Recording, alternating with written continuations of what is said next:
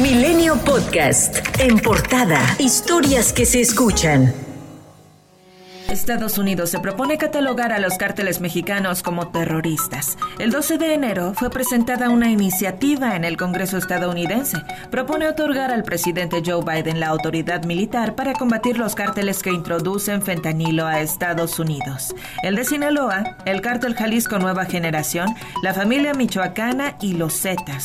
El texto fue presentado por el congresista Dan Crenshaw y es analizada por el Comité de Asuntos Exteriores. A esta postura se sumó la del ex fiscal general de Estados Unidos, William Barr, que este fin de semana aseguró en el Wall Street Journal que todas las drogas que entran a Estados Unidos las controlan cárteles mexicanos y que producen alrededor de 100.000 muertes al año por sobredosis, que los cárteles mexicanos se han fortalecido porque el gobierno no se ha enfrentado a ellos. Ante ello, el coordinador de Morena en el Senado, Ricardo Monreal, dio a conocer que la iniciativa es inadmisible. Son actos ya superados de una grave y grosera intervención en la soberanía del país que los mexicanos no podríamos tampoco admitirlo. Es verdaderamente el ambiente preelectoral de aquel país lo que hace proponer este tipo de exageraciones y propuestas desmedidas que rayan en la injerencia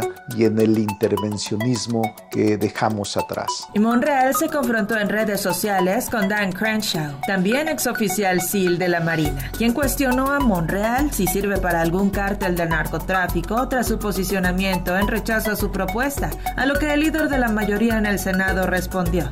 Mi respuesta al diputado por Texas es directa y clara. Rechazo toda injerencia extranjera en asuntos internos de México y también la pretensión de aplicar leyes de Estados Unidos en nuestro país. Se llama soberanía, aunque Crenshaw no lo entienda. En medio de esta disputa, cuatro estadounidenses fueron reportados como secuestrados en Matamoros, Tamaulipas, lugar de operación de cárteles del narcotráfico como el del noreste.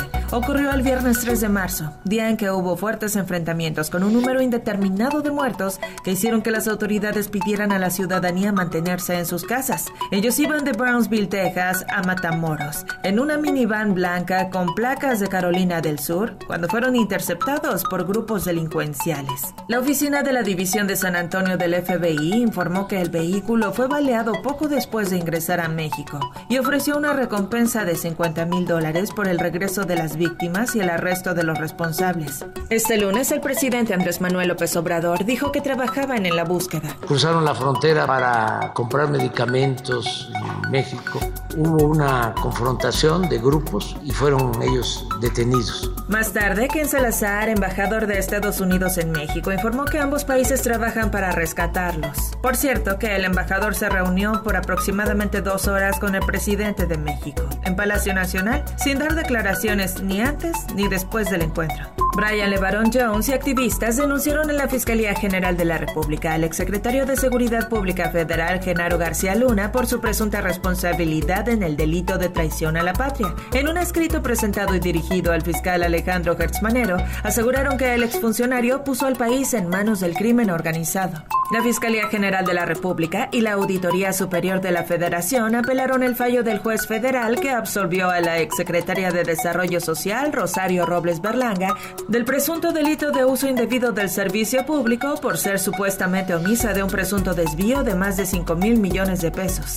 Después de que la Universidad Anáhuac descartó tomar acciones contra el título de doctorado de la ministra de la Suprema Corte de Justicia de la Nación, Yasmín Esquivel, por el presunto plagio cometido en su tesis, este lunes anunció que realizará un análisis riguroso de lo sucedido y reprobó toda deshonestidad académica. Dijo que llevará a cabo las acciones que subsanen las deficiencias en sus actuales procesos de titulación. La magistrada Janine Otálora presentó un proyecto en el que propone que el Tribunal Electoral determine inaplicar el artículo que ordena el despido del secretario ejecutivo del INE, Edmundo Jacobo, pues confirma que contiene varios agravios que van contra la Constitución y el Congreso de la Unión no puede tomar esta determinación con una ley transitoria. Al dar una conversación sobre la reforma electoral organizada por la UNAM y el Tribunal Electoral del Poder Judicial, oficial de la Federación, el consejero presidente del INE, Lorenzo Córdoba, y el diputado de Morena, Sergio Gutiérrez Luna, se volvieron a sentar en la misma mesa tras más de un año de que el diputado dejó la representación de Morena ante el INE. Primero, Sergio Gutiérrez, uno de los principales impulsores de la reforma electoral, comenzó criticando que tanto Lorenzo Córdoba como el consejero Ciro Murayama han sostenido que una reforma electoral solo puede ser lo que ellos dicen que debe ser,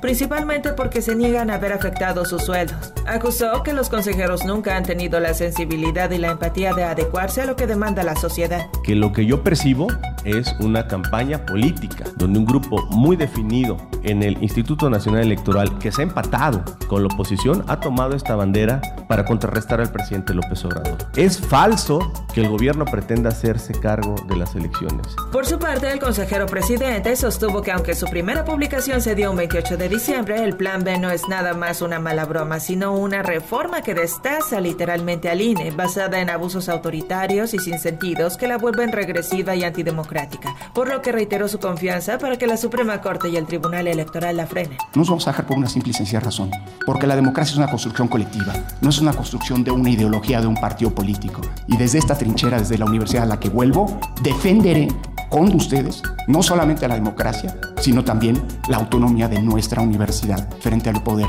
arbitrario y abusivo que recela y es repelente a todo lo que no sea el pensamiento único.